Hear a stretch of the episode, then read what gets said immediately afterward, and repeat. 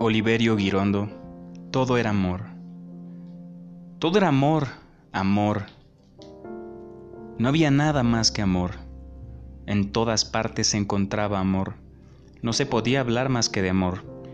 Amor pasado por agua, a la vainilla, amor al portador, amor a plazos, amor analizable, analizado, amor ultramarino, amor encueste, amor de cartón, piedra, amor con leche, lleno de prevenciones, de preventivos, lleno de cortocircuitos, de cortapisas, amor con una gran M, con una M mayúscula, chorreado de merengue cubierto de flores blancas, amor espermatozoico, esperantista, amor desinfectado, amor untusono, Amor con accesorios, con sus repuestos, con sus faltas de puntualidad, de ortografía, con sus interrupciones cardíacas y telefónicas.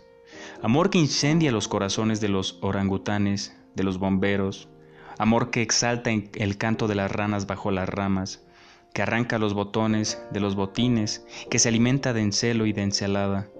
Amor impostergable, amor impuesto, amor incandescente, y amor incauto, amor indeformable, amor desnudo, amor, amor que es simplemente amor, amor y amor, y nada más que amor.